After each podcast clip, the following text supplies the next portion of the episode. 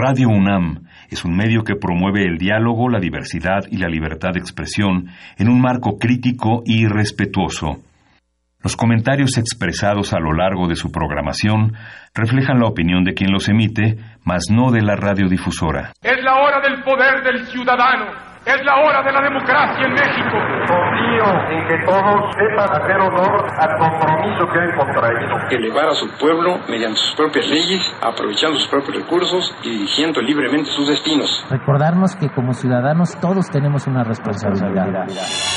Conocer nuestros derechos nos da herramientas para ejercerlos, pero sobre todo, defenderlos.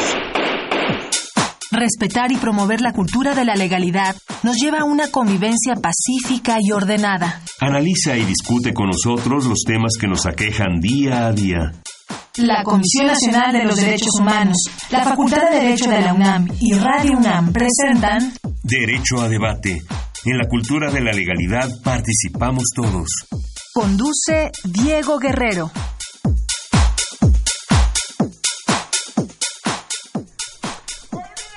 Hola, ¿qué tal? Muy buenas tardes. Bienvenidos a Derecho a Debate. En la cultura de la legalidad participamos todos. Mi nombre es Diego Guerrero y como cada martes les agradecemos que nos sintonicen por el 96.1 FM.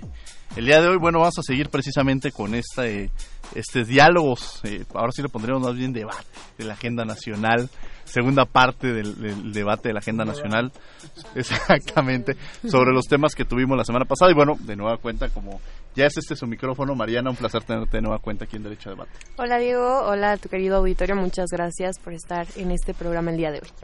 Y bueno, los temas de la agenda nacional son diversos. Podríamos arrancar desde hablar comercio exterior, las relaciones que tenemos con Estados Unidos, el tema de migrantes, economía, seguridad, el tema del aeropuerto, comunicación del presidente, que además fueron los temas que abordamos también la, en el programa anterior, educación, eh, empleo, y sobre todo una de las grandes banderas que, que, se trajo, que se tuvo mucho en campaña y que me parece que fueron los temas coyunturales, el tema de el, sistema o, el, impedir el tema de la corrupción, ¿no? Y sobre todo el tema de la impunidad, que son dos primos hermanos que muchas veces van acompañados, pero que tienen una connotación completamente distinta y que el tema no es que haya corrupción, en muchos países hay corrupción, el tema es cuando la autoridad es permisible ante estos actos o no sanciona a quienes realizan estos actos de corrupción y entonces estamos hablando del tema de impunidad. Y bueno, pues el día de hoy, ¿quiénes son nuestros invitados de nueva cuenta, Mariana? Está con nosotros el maestro Héctor Virgilio Jaramillo. Bienvenido, Héctor. Muchas gracias. ¿Qué tal? Qué gusto saludaros, Mariana, Diego. Muchas gracias por la invitación nuevamente. Está también con nosotros el doctor Walter Arellano. Hola, hola, hola a todos. Muchas gracias, Diego. Gracias, Mariana. Eh, gracias aquí a los compañeros que nos acompañan en la mesa y sobre todo al público que nos escucha. Por favor, háganos llegar sus porras, reclamos y todo eso. Ahí por ahí está el teléfono, ¿no? Ahí está, ahorita lo vamos a dar. ya salió de una vez el anuncio y también nos acompaña el día de hoy Michelle Corazón. Ella es candidata a la Secretaría de Promoción Política de la Mujer en Ciudad de México. Hola, muchas, muchas gracias por la invitación, Diego, Mariana, Héctor, Walter. La verdad es que es un honor poder una vez más pues platicar y sobre todo debatir de estos temas tan polémicos que estamos enfrentando en nuestro país. Y bueno, antes para, de entrar en este debate vamos a escuchar las voces universitarias, qué dice nuestra comunidad sobre el tema que vamos a abordar el día de hoy. Las voces pluralmente universitarias y regresamos a los micrófonos de derecho a debate. No se vayan. Las voces universitarias.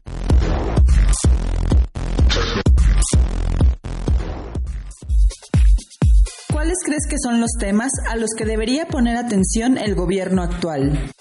Feminismo, sexualidad, brecha de género y desarrollo sustentable.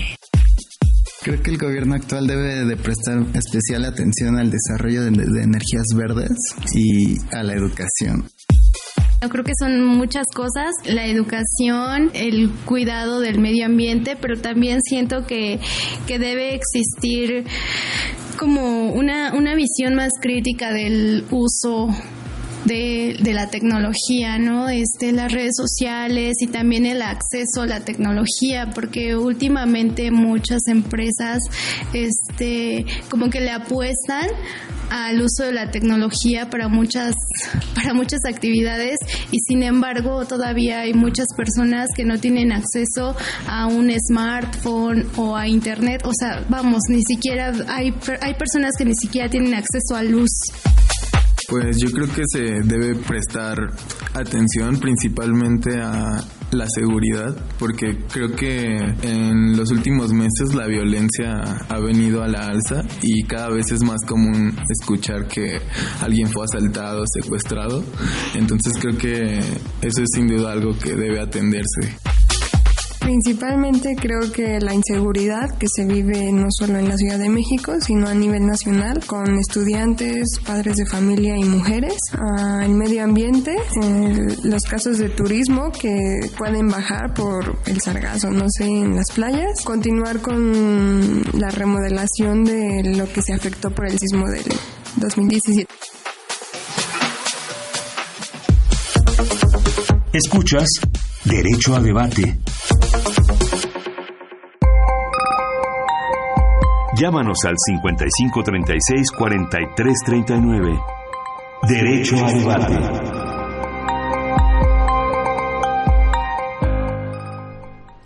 Bien, estamos de regreso en los micrófonos de Derecho a Debate, 55 36 43 39. Son nuestros teléfonos. También estamos en las redes sociales como Derecho a Debate, tanto en Facebook, Twitter e Instagram, para que pues, nos escriban también por ese medio y podamos intercambiar puntos de vista con nuestros invitados. A ver, tenemos muchos temas en la agenda nacional y pues precisamente son los temas que se abordan el día a día. Tenemos un tema de comunicación y me atrevería a decir que incluso si pensamos en, gobiernos anteriores, creo que uno de los elementos centrales de, todos, de todo gobierno es saber transmitir lo que se está haciendo a través de los medios que sean eh, los más oportunos. Pero en esta ocasión no vemos, no escuchamos tantos comerciales, quizá como en gobiernos anteriores en el que se informaba de lo que se estaba haciendo, sino ahora tenemos más bien un presidente que todos los días a través de estas famosas mañaneras eh, pone la agenda nacional y, también nos pone los temas que se van a debatir a lo largo del día. Al final de cuentas, esta estrategia de comunicación, porque lo podemos llamar como una, estrategia de comunicación que le funcionó cuando era jefe de gobierno, le permite al presidente que el tema que él toca en la mañana es el tema que se, todos los medios de comunicación arropan y que se sigue y se siguen discutiendo, ¿no? Eh, y eso puede ser propositivo de alguna manera, pero también trae sus embates de que eh, de que valdría la pena ver si, si funcional, que me parece que sí. En temas de comunicación creo que es muy funcional. En temas seguramente de ahorros eh, eh, de gobierno también pueden ser este, los más indicados, pero qué tan plural muchas veces se puede convertir esto, ¿no? Y bueno, me gustaría empezar con Walter. Walter, los temas de la agenda nacional, ¿qué tema te gustaría tocar? Bueno, pues en principio lo que decías, ¿no? Decir, en materia de comunicación, pues yo creo que una, una de las cuestiones que más alarma eh, ha generado en algunos medios es justamente ese amputarles eh, la, publicidad oficial que representa pues una disminución en ciertos gastos. Televisa es un ejemplo de ello, TV Azteca y muchos medios impresos pues están sufriendo ahorita agonizando porque ya van a dejar de recibir una gran mochada ¿no? de, de esta eh, de este recurso público porque el presidente pues ha decidido eh, pues eh, quitar no ese gasto que era a veces totalmente innecesario no ya lo veíamos pues hace unos unas semanas unos meses en la mañanera no incluso salió una lista pues de periodistas pues chayoteros no podemos decirle que, que recibían esto que en el gremio de los periodistas se conoce como el famosísimo chayo y Andrés Manuel ha decidido parar esta esta situación para eh, pues abrir un poquito más el, panorama y ser el mismo el que el que transmita eh, la comunicación oficial. No quiere decir eso que, no vaya a haber publicidad oficial en algunos medios por supuesto que seguramente eh, la habrá pero ya no de forma desmedida Ahora, algunos algunos han salido incluso a cuestionar esto. El propio Ricardo Rocha en su momento confrontó al presidente diciéndole que, que todo no era, que no era, cierto ¿no? por ahí final, en la mañanera sí y que y que más bien era una empresa en la cual colaboraba su hijo que era muy legítimo y que claro, el dinero nunca iba directo, es decir, siempre iba a empresas y esas empresas, pues a su vez, pero pues, a ver, ¿qué empresa se llama, no? LópezDoriga.com, es decir, cuando está el sitio, ¿no? Iba para allá y salen que, que pues eran gobiernos totalmente complacientes con Peña, gobiernos totalmente complacientes eh, con, con los regímenes panistas también, ¿no? Pues evidentemente era porque tenían una intención. Y ahora pues está viviendo este eh, síndrome de abstinencia por parte de los medios y están atacando durísimo. Ya veíamos eh, el Reforma hace una semana, eh, tenía puras notas de opinión en contra del presidente, ni una sola a favor. ¿no? Entonces, ¿cuál pluralidad?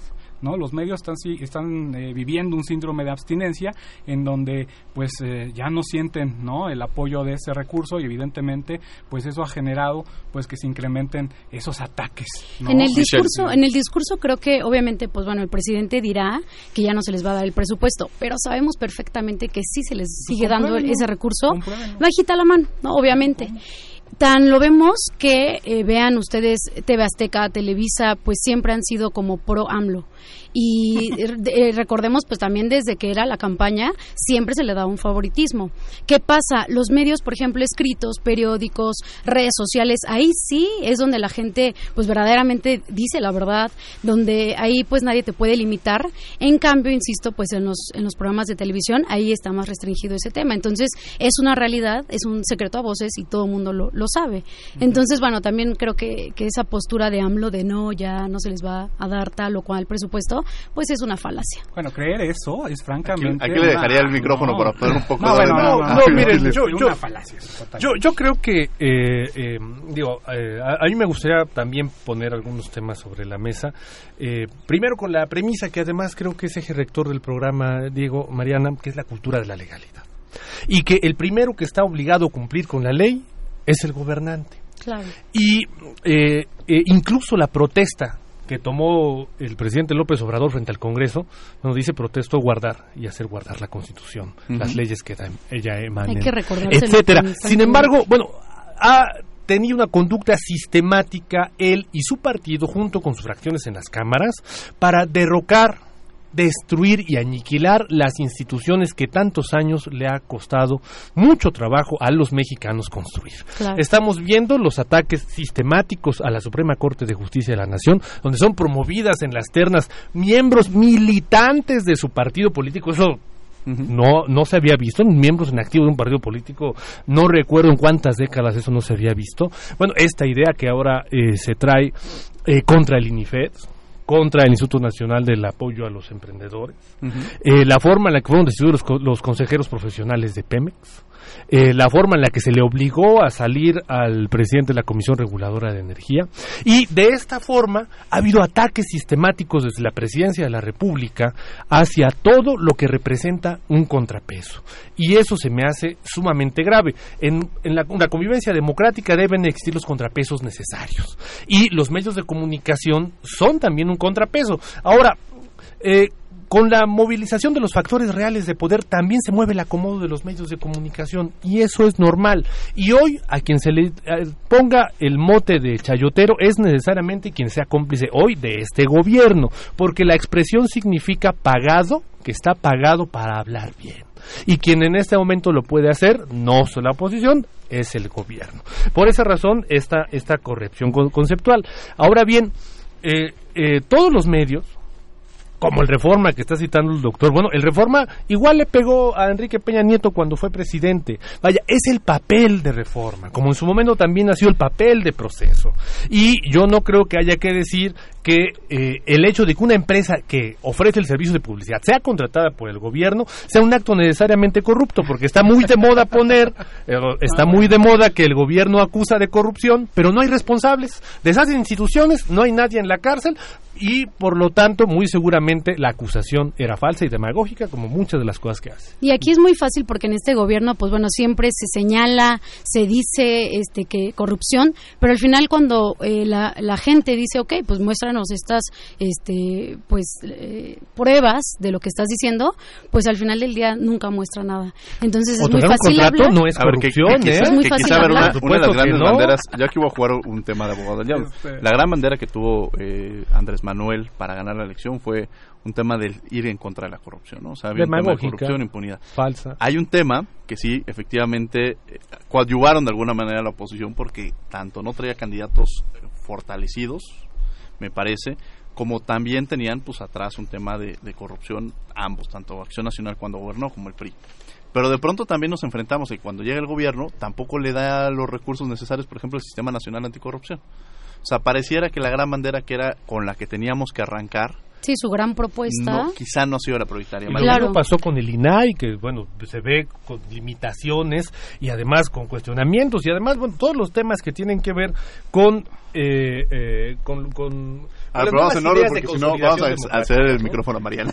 No, yo aquí los estoy escuchando muy entretenida, pero mira, eh, yo creo que uno de los uno de los puntos principales es siempre hablar desde la posición que tenemos, ¿no? Y por ejemplo, ahora pensando lo que dicen el papel que juegan los medios de comunicación y retomando cuando en 2018 se lanza esta campaña en contra del narcotráfico y que a la fecha cuando termina el sexenio de Peña Nieto el número de periodistas desaparecidos y asesinados aumentó, que no son estos periodistas que pertenecen, por ejemplo, a casas productoras como las que mencionaba el doctor Walter, son periodistas independientes que fueron quienes evidenciaron el núcleo central que, que había entre gobierno y narcotráfico. ¿Qué es lo que ocurre ahí? Bueno, en principio me gustaría aquí, ¿no? Ya que hicieron el monopolio aquí Derecho de, réplica, del ataque.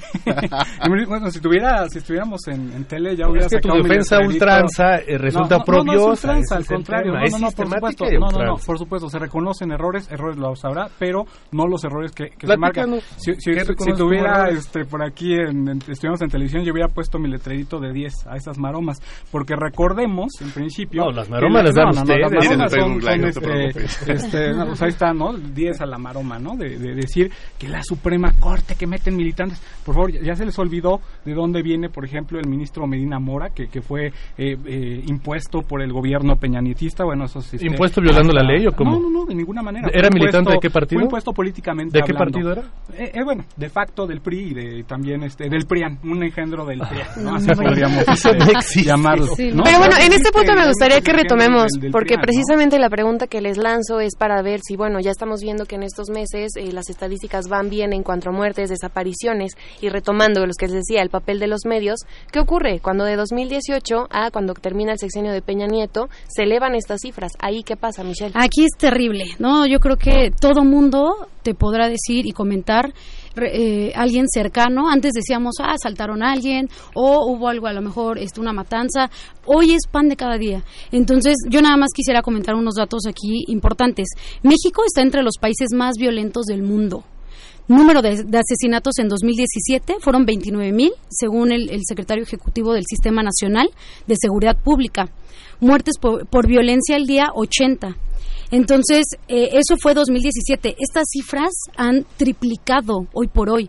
Y, y, es algo triste y es algo preocupante, sobre todo porque lleva el presidente seis meses. Y estos seis meses que se tripliquen estos números es, es alarmante. ¿Y qué ocurrió durante el sexenio de Felipe Calderón, por ejemplo? Ahí, por ejemplo, y reconozco, fue, fue pues muy, eh, fue un tema muy debatible porque comentaban, es que, oye, este, hay muchas muertes por este, el, lo del eh, la guerrita contra el contra narco. la guerra, ajá, la, la guerra contra el narco. Pero qué pasaba? Y Calderón lo decía en frente de, de, cualquier este periodista o cualquier persona que, le preguntaba, a ver, nosotros si eh, prometimos y nuestra lo, lo, fundamental va a ser vamos en contra del narcotráfico. Eso va a ser algo algo fundamental. Y dijo, sí va a haber muertes, pero debemos de terminar con, con este tema de la, de la, del narcotráfico. Entonces, eh, y él lo comentaba, no están muriendo personas, no están muriendo niños, no están muriendo mujeres. Hoy por hoy vemos cifras de fe, feminicidios que están incrementando y es algo bien preocupante también para nosotras las mujeres. El hecho de que no haya seguridad en nuestra Ciudad de México, el hecho de en el metro, metrobús, en, en el sistema que ustedes me digan en la calle, es muy preocupante y sí es algo alarmante porque bueno, en es, eh, con Calderón pues era un tema de exclusivamente narcotráfico. Y la verdad, como él lo comentaba, oye, pues debe de haber eh, pues a lo mejor algunos, eh, pues sí, muertos, pero créeme que ni siquiera atacando el narcotráfico son las cantidades tan exorbitantes que son hoy por hoy las muertes y, y, y lo peor de todo, que ni siquiera es el tema narcotráfico. Ahorita ya cualquier persona sufre violencia, cualquier persona bueno, era muere. todo el tema de delincuencia organizada y durante ese periodo se pueden contabilizar alrededor de 200 mil muertos. Yo no llamaría de ninguna manera guerrita porque es menospreciar una estrategia del gobierno. No, Yo no sé si buena manera, o mala, pero decir guerrita es No. una forma de minimizar el proceso político Claro, y de claro. Seguridad que sufrió el país y además Claro. de menospreciar las vidas de todas esas personas. Claro. Yo no me burlaría de esas eso. víctimas, no, Por me eso, estoy, burlando de la por mala eso. estrategia Ahora, de Calderón. ahora ¿no? la- el, el tema al que yo quería, eh, eh, que quiero poner eh, como centro de, de- de- de nuestra discusión, si ustedes me lo permiten, bueno, es el de fragmentación de las instituciones. Ya está circulando en- entre las cámaras la versión de Morena para hacer los cambios en el Instituto Nacional Electoral, en una reforma política que buscaría además sustituir a los actuales consejeros, lo cual es sumamente grave porque actualmente es escalonada la forma en la que se renuevan los consejeros. Entonces, si hubiera una reforma política, tendría que poner el Congreso a al nuevo Consejo General del INE y, la mayoría de Morena, por supuesto, promovería a sus eh, consejeros afines. Se me hace eh, muy grave porque esto va a acompañar una propuesta de transformación de la Comisión Nacional de los Derechos Humanos, del agotamiento económico, donde no se le dan eh, recursos al Sistema Nacional Anticorrupción ni al Instituto Nacional de Transparencia, y junto con esto abatir las instituciones que forman un contrapeso, porque ah. hay una postura sistemática de concentrar el poder. Jugando otra vez como abogado del diablo, Héctor, en el tema de la democracia, ¿qué piensas de la renuncia del doctor Narro recientemente al PRI en este cuestionamiento que hacía sobre, sobre este la, la, elección que van a tener del presidente.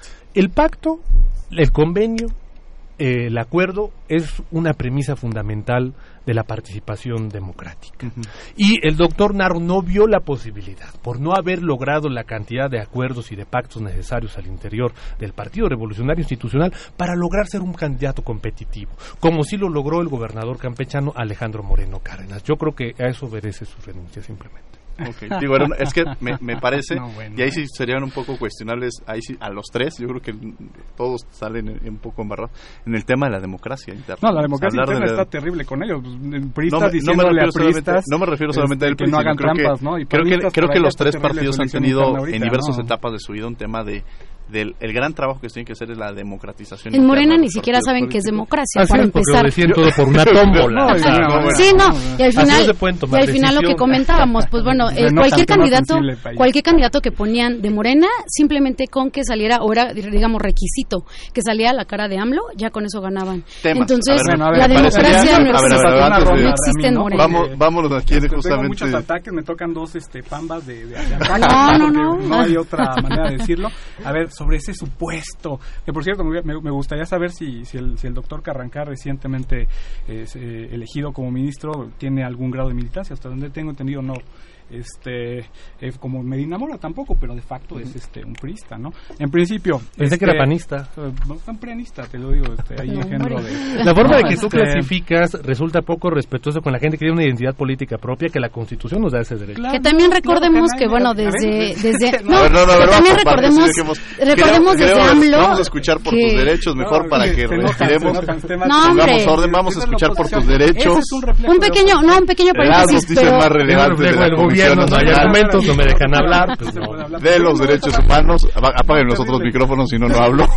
Vamos a escuchar por tus derechos las noticias más relevantes de la Comisión Nacional de los Derechos Humanos y regresamos a los micrófonos de Radio UNAM. No se vayan. Por tus derechos.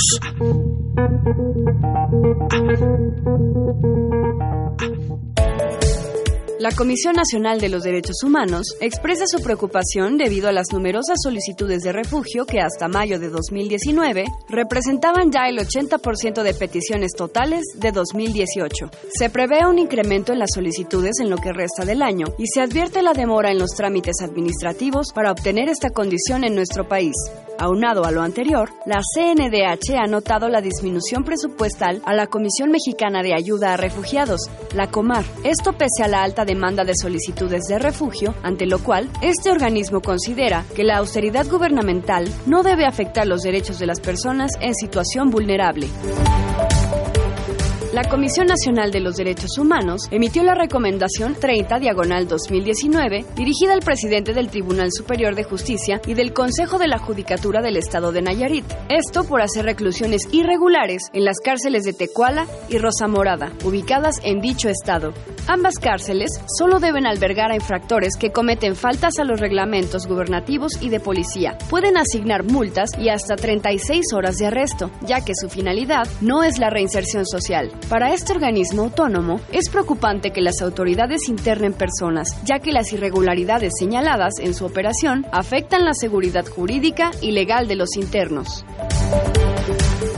Por otra parte, la Comisión Nacional de los Derechos Humanos acompañó colectivos, organizaciones de la sociedad civil y familiares de víctimas de desaparición en los estados de Puebla, Tamaulipas, Veracruz, Coahuila, Oaxaca y Querétaro, y trabajó de la mano con ellos en la búsqueda de indicios que permitan la localización de sus allegados. Este organismo brinda atención psicológica, asesoría legal y sobre todo refrenda su apoyo a las organizaciones de la sociedad civil para hacer frente al flagelo de la desaparición de personas y para revisar las actuaciones de las autoridades encargadas y dar seguimiento a los procesos de identificación que realizan las autoridades correspondientes. Síguenos en Facebook y Twitter como Derecho a Debate. Llámanos al 5536-4339. Derecho a Debate.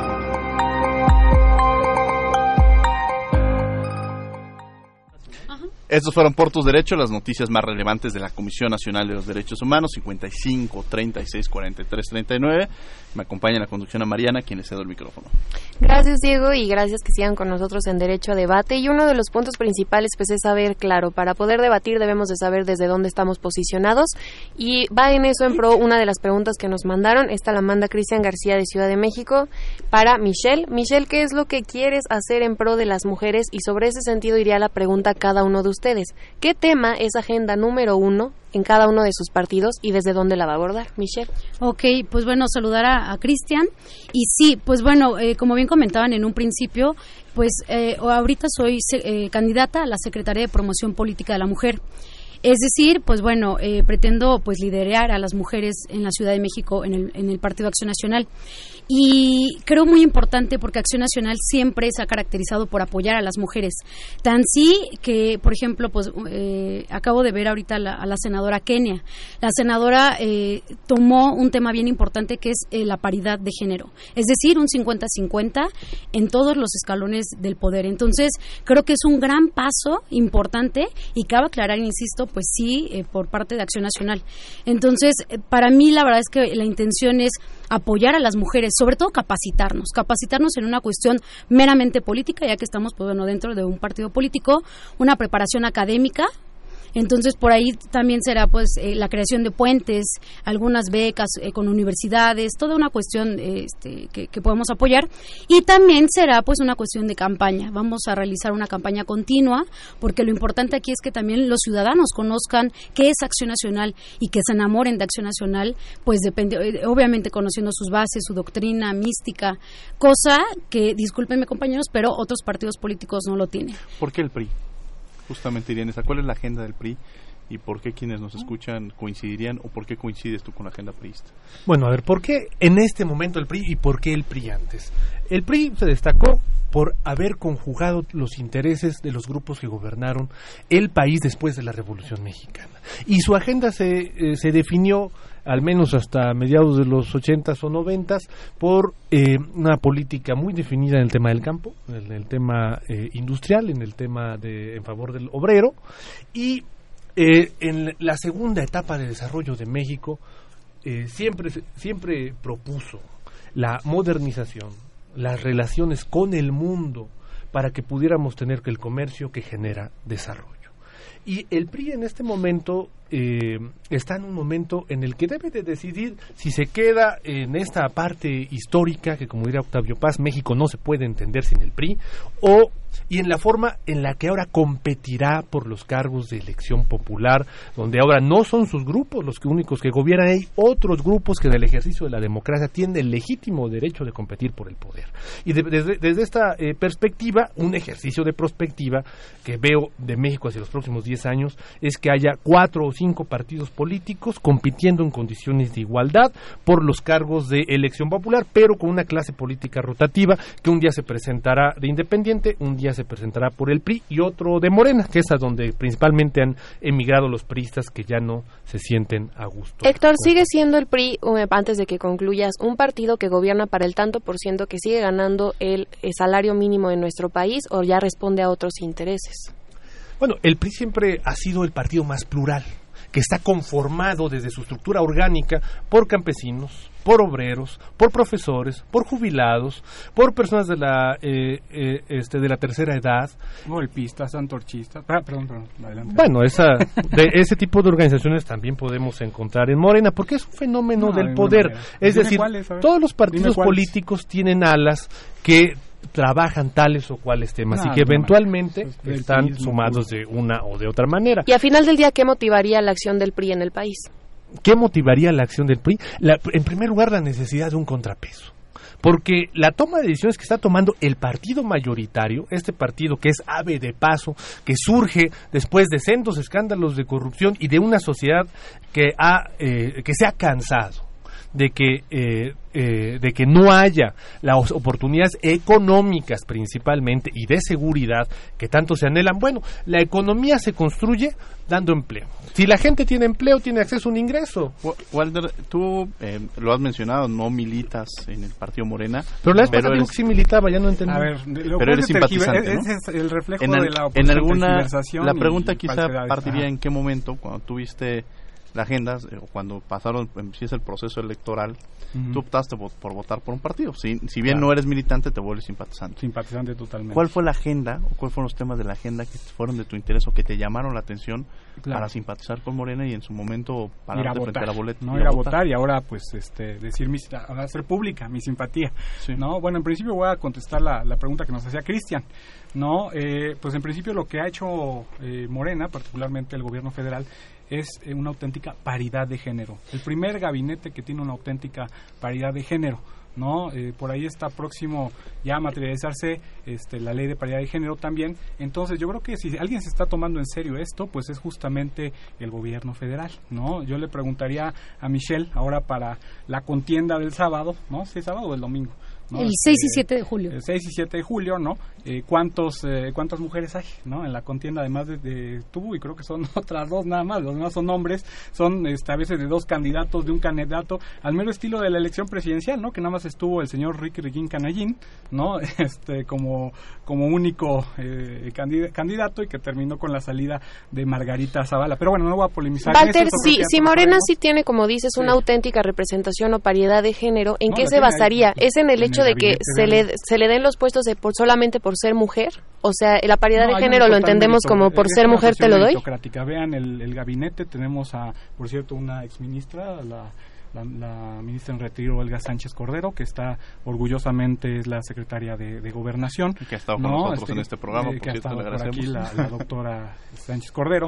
Y este pues eso es una, una, eh, una muestra que nos da. Ahora bien, con respecto a la pregunta, pues una, en principio, eh, la más, lo más importante que me llevó a simpatizar con Morena es justamente el hartazgo, el hartazgo de ver este partidos tan corruptos, tan miserables, gobiernos... lo curioso es que Morena viene derivado del PRI y del PRD y ahora pues es una nueva creación y algunos del PAN, muy poquitos, de, Morena una creación De, de, de, romper con cuando se empiezan a pervertir eh, los partidos. Evidentemente eh, eh, surge ese desgaste, ese descontento y esa fue la primera motivación. La segunda motivación es que ya no era plausible eh, mantener eh, un gobierno eh, neoliberal, el sistema neoliberal nos está comiendo y creo que si alguien no pone al menos una una propuesta distinta a este régimen neoliberal, pues yo creo que es este es Morena, ¿no? Entonces, ¿por qué este, simpatizante y no militante? ¿Qué, has, ¿Qué ha hecho falta para que digas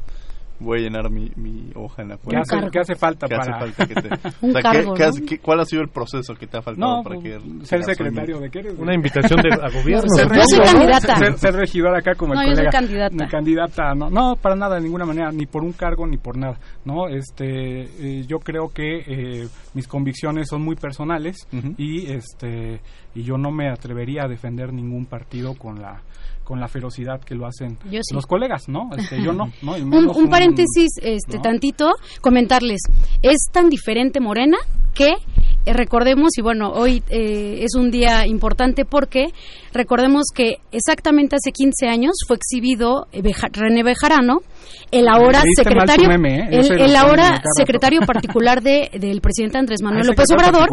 Y, y él, bueno, es, fue, y es parte y es parte de, Morena. No quiero poner nerviosa la compañera. Sí, no, no, no. Pero bueno, recordemos que hace 15 años fue exhibido embolsándose millones de pesos que obviamente lo recaudaba para AMLO. Entonces, pues bueno, ahí lo más preocupante es que hoy por hoy... demostrar? Lo, lo más importante es que hoy por hoy Bejarano opera los los un tantito por favor. hoy por hoy Bejarano opera los los programas sociales del gobierno federal. Entonces he ahí la nueva política de Morena que tanto se jactan en decir pues bueno es pan con lo mismo y al final del día pues bueno es un derivado de. Entonces qué de nuevo puede tener Morena si insisto fue de lo que se cayó en la mesa de, los partidos políticos. Entonces no tiene nada de nuevo. O sea, entonces, la misma conclusión que el compañero la sesión pasada, ¿no? El León piensa que, eh, que todos son de su misma condición. No, hombre, no, hombre. Y ahí, por ejemplo, también contestándote la cuestión. no, contestándote la cuestión que, me preguntabas en cuestión, bueno, la eh, democracia. En Acción Nacional sí hay una democracia interna. Tan sí la hay que yo, por ejemplo, insisto, yo como candidata a, secretaria de promoción política de la mujer del PAN en la Ciudad de México. Y eh, somos dos candidatas, una, otra, somos dos candidatas, otra, para presidentes delegacionales en cada comité hay una, una votación también interna. Es decir, para cualquier cargo interno, para cualquier cargo interno en Acción Nacional, llámese presidente, llámese, llámese secretario juvenil, llámese la líder de, las mujeres, cualquier cargo en cualquier rango es democrático este tema. Entonces eso es importante. Vamos a parar dos segundos, Diego. Mira, este, demarcaciones en las que solo tienen dos contendientes, ¿no? Este, Coajimalpa Iztapalapa, Coyoacán, Iztacalco. En las otras solamente tienen un candidato, Michelle. Y son bien poquitas mujeres, tú y otra mujer nada más. Bueno, pero ah, no, bueno, pero Hoy las noticias más relevantes de la Facultad de Derecho. Regresamos a este último programa, esta segunda temporada de Derecho Debate. No vaya. no, que van dando a tómbola. ¿Cómo que qué? Derecho UNAM, hoy. ¿Sabías que la Facultad de Derecho proporciona asesoría gratuita a quienes lo requieren? A través de su bufete jurídico, te orienta en cualquier rama del derecho y colaborando en litigios familiares que no hayan iniciado dentro de la Ciudad de México. De esta forma, la facultad retribuye un poco a nuestra sociedad lo que recibe a través de la UNAM. Puedes acudir a cualquiera de las cuatro sedes ubicadas en Ciudad Universitaria, Centro Histórico, Xochimilco o en el Instituto Mexicano de la Juventud. Entra a www.derecho.com unam.mx para conocer los datos de contacto. Recuerda que puedes adquirir la Enciclopedia Jurídica, editada por la Facultad de Derecho, que es un esfuerzo editorial importante para modernizar y enriquecer el proceso de enseñanza-aprendizaje de esta disciplina. La obra consta de 57 volúmenes, uno por cada materia obligatoria del plan de estudios vigente de la licenciatura en Derecho, y fue realizada por académicos de nuestra institución, quienes se han destacado por su vocación a la docencia, así como por su interés en divulgar el conocimiento jurídico mediante investigación, publicaciones y el ejercicio profesional. Búscala bajo el sello editorial de la UNAM en coedición con Editorial Porrúa. Si te interesa profundizar en temas de derechos humanos, sistema penal acusatorio, criminología y criminalística, derecho civil y familiar o derecho empresarial, la Facultad de Derecho pone a tu disposición diplomados de titulación y actualización abiertos al público en general. Consúltalos en www.derecho.unam.mx. ¡Inscríbete! Derecho a debate. Llámanos al 5536-4339. Derecho a debate.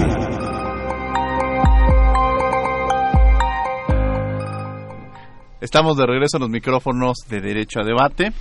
Estamos hablando esta segunda parte de los diálogos en la agenda nacional, más bien el debate de la agenda nacional de diversos tópicos. Nos escribes ahí Flores, que no le ha gustado mucho el debate. Pues bueno, hay que meterle más este saborcito. Es, es parte de las libertades justamente de ah, expresión y conocer y escuchar qué, qué es lo que se, se sabe y se, se, toma sobre los diversos temas. Mariana. Pues uno de los que estamos dejando de lado y que puede juntar varios tópicos como son seguridad, empleo, economía y sobre todo el tema de la corrupción, pues es pensar en el aeropuerto. Cuando se plantea esta obra en el lago de Texcoco, pues uno de los primeros actores que sale a decir es eh, pues muchos urbanistas, arquitectos de se va a inundar y después sale mucho más caro volver a inundarlo. Ahí viene el tema de la encuesta para cambiarlo o no a Santa Lucía. Me gustaría que nos comentes, maestro Héctor Virgilio Jaramillo, cuál es la postura del PRI ante esto, del PRI exclusivamente y después confrontándola a la decisión de gobierno. El PRI siempre tiene una postura respetuosa de las actividades que hacen, que hacen los gobiernos. Y no hay una postura partidista respecto del tema del aeropuerto. Hay posturas de actores. Sin embargo, no hay una postura generalizada por ser un tema muy controvertible. Pero lo que yo sí quiero decir es de que esta idea de la consulta, pues francamente raya en lo ridículo. Es una consulta que que organizó una asociación civil antes del inicio del gobierno, pero es igual que las demás consultas. Una consulta donde dice una, una asociación civil que naturalmente no tiene personal en todo el país y lo que hacen es que la militancia de Morena es la que monta las casillas, es la que pone las sábanas, es la que cuenta los votos y es la que vota y es la que cuenta, es la que este, eh, cuida la urna y es la que lleva la urna a donde se va a resguardar. Y en concreto sobre, sobre la participación que tuvo Enrique Peña Nieto, digo, como inicios de este proyecto y sobre todo uno de los más sonados que fue el uso de los afores de cientos de mexicanos para financiar esta obra, ¿qué es lo que opinas? No, que era muy afortunada, porque cuando los mexicanos eh, depositan su confianza en una afore, que es una institución eh, financiera privada, esperan que les den dividendos, es decir, que ese dinero genere intereses. Y las Afores invierten en diferentes tipos de negocios. Y el aeropuerto era uno bastante rentable, es decir, la cancelación justamente es la que afectaría al dinero de los ahorradores, porque su inversión en el esquema del aeropuerto resultaría beneficiosa toda vez que los ahorradores podrían obtener intereses de, de, ellos. Pero la versión que vendió Morena, la que vendió el presidente, eran de que se robaron el dinero de los ahorradores para pagar el aeropuerto eso es mentira. Estaban los ahorradores invirtiendo también el aeropuerto junto con esto. Pero a mí me gustaría mucho retomar, Mariana, lo que, lo que decías del tema económico, porque se me hace profundamente falaz la idea que dice el doctor Walter al respecto de abandonar el neoliberalismo. Toda vez de que, bueno, este gobierno está caracterizando por hacer justamente lo contrario de lo que hacen los gobiernos antineoliberales. Los gobiernos antineoliberales absorben funciones en el Estado y engrosan las filas estatales. Este gobierno, por el contrario, tiene una política sumamente restrictiva que está eh, acotando el actuar del gobierno, de hecho, de una manera oprobiosa, tanto así que incluso ni para la salud de los mexicanos hay recursos suficientes, como lo dijo el, el director del IMSS que acaba de, renunciar. Michelle, aquí se, se, confrontan muy claramente las ideas que son del, del, del, pues, del gobierno que salió de Enrique Peña Nieto y el que llega de Andrés Manuel, pero ¿qué entonces, qué papel juega el PAN al acabarse 70 años en donde la llamada ahora oposición no considero estos puntos de vista. Aquí es preocupante el tema del aeropuerto porque, como bien comentan, pues bueno, ahora la idea mágica, o sea, realmente creo que el presidente López Obrador, pues sin ninguna estrategia sale en las mañanas y sin idea sale a, comentar lo primero que se le viene a la mente. Tan sí que él comentaba, pues bueno, ahora eh, toda la infraestructura que ya se ya estaba en, en el lago de Texcoco, pues vamos a inundarla, ¿no? Entonces eh, somos, eh, bueno, eh, México es el país que va a pagar millones, millones de pesos por un aeropuerto que no se construyó. Entonces, esto es obviamente preocupante. Y lo bueno de todo esto es que, pues bueno, le detuvieron el aeropuerto que él tenía eh, pensado en Santa Lucía hasta que no contara con todos los permisos y estudios por parte del Poder Judicial. Entonces, pues bueno, creo que cómo podemos, él tanto que se jacta de decir que primero los pobres, que la economía, que es, una, eh, es un gobierno austero, siendo que si está ya una infraestructura eh, este, realizada para este aeropuerto, pues ¿por qué? Sí, ¿por qué quitarla? Nada más por Ah, ok, porque es derivado del PRI. Es lo mismo que está haciendo con el PAN. porque Programas, insisto, programas sociales muy importantes para, para la ciudadanía, simplemente porque los habían eh, eh, construido en gobiernos panistas, solo por eso los quita. ¿Como cuáles? Por ejemplo, las estancias infantiles las cuales, pues bueno, ayudaba a muchísimas mujeres y, digo tanto que él promete que primero los pobres, pues bueno, está dejando atrás a tantas mujeres que necesitan este, esta, este apoyo que les cuiden a sus hijos y simplemente porque estaba pintado, digamos, de color azul este programa social, que él así lo veo, él así lo ve, eh, se, quitó. Entonces creo que es bien preocupante. También otro comentario al doctor. Eh, comentaba que, bueno, es eh, pues Morena, que es un partido distinto, tanto que pues están, también no hay que dejar atrás el nepotismo. apenas acaba de salir que la alcaldesa de Morena en Lázaro Cárdenas está María Camacho en Michoacán mete a toda su familia a la nómina. Los salarios eh, de sus 20 parientes da un total de 3 millones 700 mil pesos por año, más prestaciones. Entonces, ¿qué de bueno? el presupuesto, porque el municipio claro, es pequeño. Claro, claro, Eso por un lado. Por otro lado, AMLO también decía que él no caería en nepotismo. Y acto siguiente, ¿qué sucede? Pues su hijo se reúne con alcaldes para ver lo de los programas sociales. Yo aquí para eh, su esposa. el, tema. sí, porque ya se intentaron todo su speech acá, ¿no? no, es que es una realidad que la gente debe saber. Es el mismo speech de la, de la vez pasada, las guarderías. Este, eh, Ay, perdón, porque a la gente no, no, no, perdón, ese tema. No, no, es, no es este. ¿No es para pedir perdón. Las guarderías? No, al contrario. Lo que pasa es que se está tergiversando como todo lo que suelen hacer, este, todos los argumentos que suelen vertir. A ver, lo de las estancias infantiles se está dando directamente sin intermediarios. No se han dado. Justamente. No se han dado. No, se, se van a dar, se están, están en proceso de se Van a dar. Pues ahí está. Imagínate las personas, mientras los niños o las mujeres que trabajan, ¿qué a hacen ver, el dinero, el dinero se va a dar directamente sin intermediarios para que no pasen tragedias como la guardería ABC, ¿no? En principio, eso es importante señalarlo porque es la misma cantareta de la vez pasada. Ya está próximo a, no tengo Ah, el dato porque no soy funcionario de gobierno, pero yo tengo entendido que ya estaba, ¿eh? Habría Entonces, que buscar en mujeres no trabajen de aquí a que ya para nada, les me parece que ya está. ¿eh? Me parece que ya está, habría que, habría que revisarlo. Ahora bien, lo que decía el compañero, la única posición respetuosa del PRI es hacia la corrupción, es lo único que respetan. De ahí la pregunta inicial, que es lo del el aeropuerto eh, de, de Texcoco. A ver, no se perdieron millones de pesos, al contrario, se ahorraron millones de pesos en la corruptela que era de que ese aeropuerto tendía a hundirse y eso iba a ser un barril sin fondo. Y hay estudios de la UNAM. Entonces pues, lo hacemos en Santa. Lucía, donde es un cerro, Santa Lucía era ¿cómo lo más factible, aeropuerto? Santa Lucía era más factible. Era ah. Era un aeropuerto. pero tanto sí que Era un aeropuerto.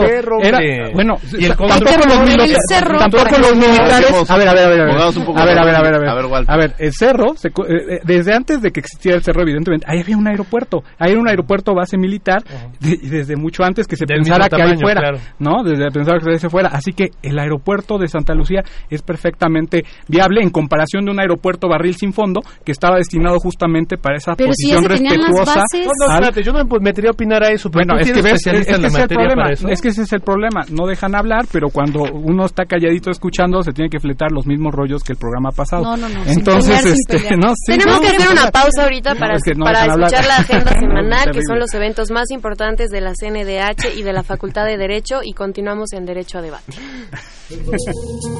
Agenda semanal.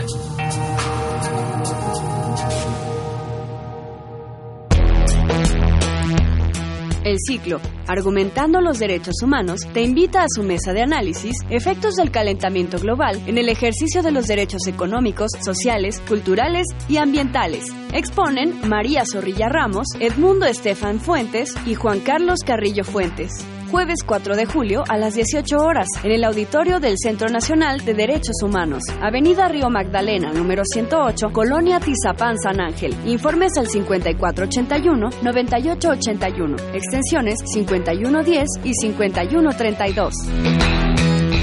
objetivo de desarrollar un modelo de formación y sensibilización del derecho humano a la paz, con perspectiva de género, interculturalidad y derechos humanos, la CNDH y la UNAM te invitan al diplomado Derechos Humanos y Paz, Ejes para la Reconstrucción de México, del 29 de julio al 21 de octubre de 2019. Mayores informes en www.cndh.org.mx o en www.derecho.unam.mx.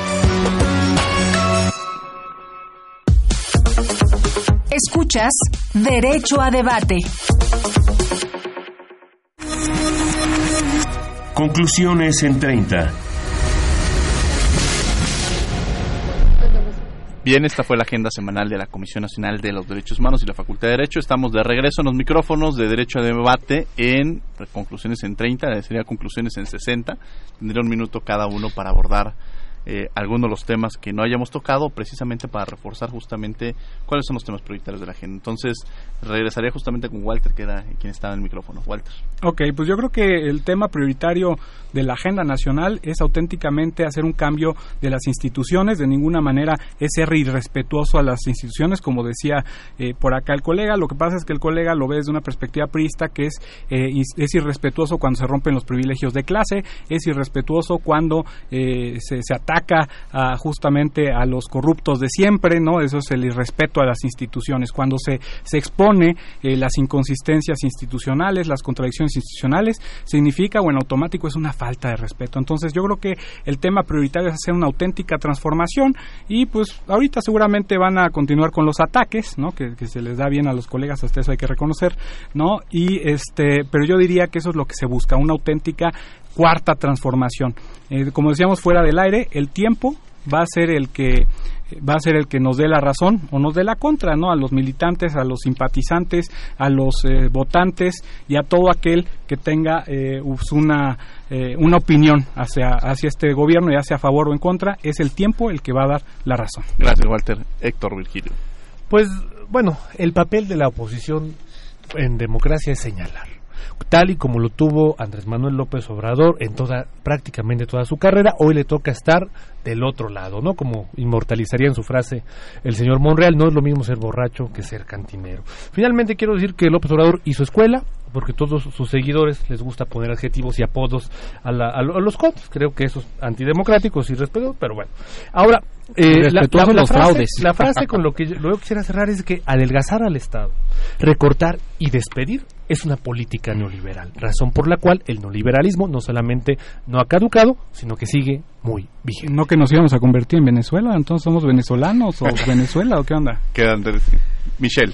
Muy bien, pues bueno, aquí nada más eh, invitar a todos a no tener en la mente eso de eres chairo o eres fifi hoy por hoy y creo firmemente que todos somos mexicanos, todo, todos debemos de ver en pro eh, por nuestro país, por nuestra Ciudad de México. Entonces, pues para aquí es, aquí es preocupante porque, bueno, tenemos un presidente que destina 500 millones anuales al béisbol, 300 mil millones de dólares a migrantes y deja sin recursos, por ejemplo, a hospitales. Entonces, es algo que, que dejo ahí en el aire. Y por último, pues sí comentar que Acción Nacional, pues sí es una institución con vida propia, con principios modernos y hecha para tener gobiernos orientados a dar resultados. Eh, ya estamos próximos a los 80 años de Acción Nacional, que se fundó en el 39, y pues me llena de orgullo tener eh, ser parte de, Acción Nacional y poder sí eh, contender por esta, porque insisto, sí hay democracia interna en Acción Nacional, y me da mucho gusto poder contender y poder defender a las mujeres desde la trinchera de promoción política de la mujer. Mariana. Pues simplemente yo pues alegar a lo mismo que desde el debate pasado mencioné, pues pensar que como personas, como ciudadanos y sobre todo desde nuestra máxima casa de estudios es pensar qué posición tengo yo dentro de este panorama, que además es un contexto mundial, no es solamente en nuestro pequeño mundo que es México, y que no se trata de defender ni de vanagloriar algo que puede ser no vanagloriado ni no defendible, sino de tener memoria histórica y saber qué pasó antes de este gobierno, qué pasará después y sobre todo qué queremos para nosotros. Este ha sido un programa muy interesante, cerrar justamente con voces de, universitarios con una ideología, la, pluralidad, la universidad representa eso. Bueno, el día de hoy cerramos la segunda temporada y deseo, deseo agradecer mi reconocimiento y agradecimiento a Benito Taibo, quien es el director de Radio UNAM y que nos hace posible que estemos aquí, desde luego a la Comisión Nacional de Derechos Humanos, a su presidente y al director de la Facultad de Derecho, que sin lugar a dudas este proyecto es gracias a ellos. Derecho de Debate es un espacio de reflexión, análisis y discusión hemos tenido especialistas de, en diversas materias vinculadas sobre todo con los derechos humanos y la cultura de la legalidad. Sobre todo la parte sustancial de este programa son sus alumnos, los alumnos que nos acompañan cada semana, que le dan una frescura al programa y que con sus diversas preguntas y análisis son los que le dan una vida a este programa. Gracias a cada uno de los invitados que estuvieron con nosotros, de luego a Luis Raúl, a Raúl Contreras, estuvo el ministro Medina Mora, del que ya se habló aquí, el ah. director de, de, Acatlán, Manuel Justo, Joel Salas, comisionado del INAI, Alejandra Frausto, secretaria de Cultura, este Gibran Ramírez, ya lo decíamos, Kenia López Rabadán también estuvo con nosotros, Diego Garrido, Carlos Daza, Carlos Reyes, Rafa Estrada, Mónica González Contro, quien es nuestra abogada general, Emilio Zacarías, en fin, podría el doctor Fernando Serrano, eh, y desde luego pues ustedes, Walter, Virgilio y Michelle, quienes cada una de estas semanas nos han hecho posible que podamos discutir y analizar cada uno de los temas que hemos abordado, desde diversos, desde derechos humanos, cultura de legalidad, en fin.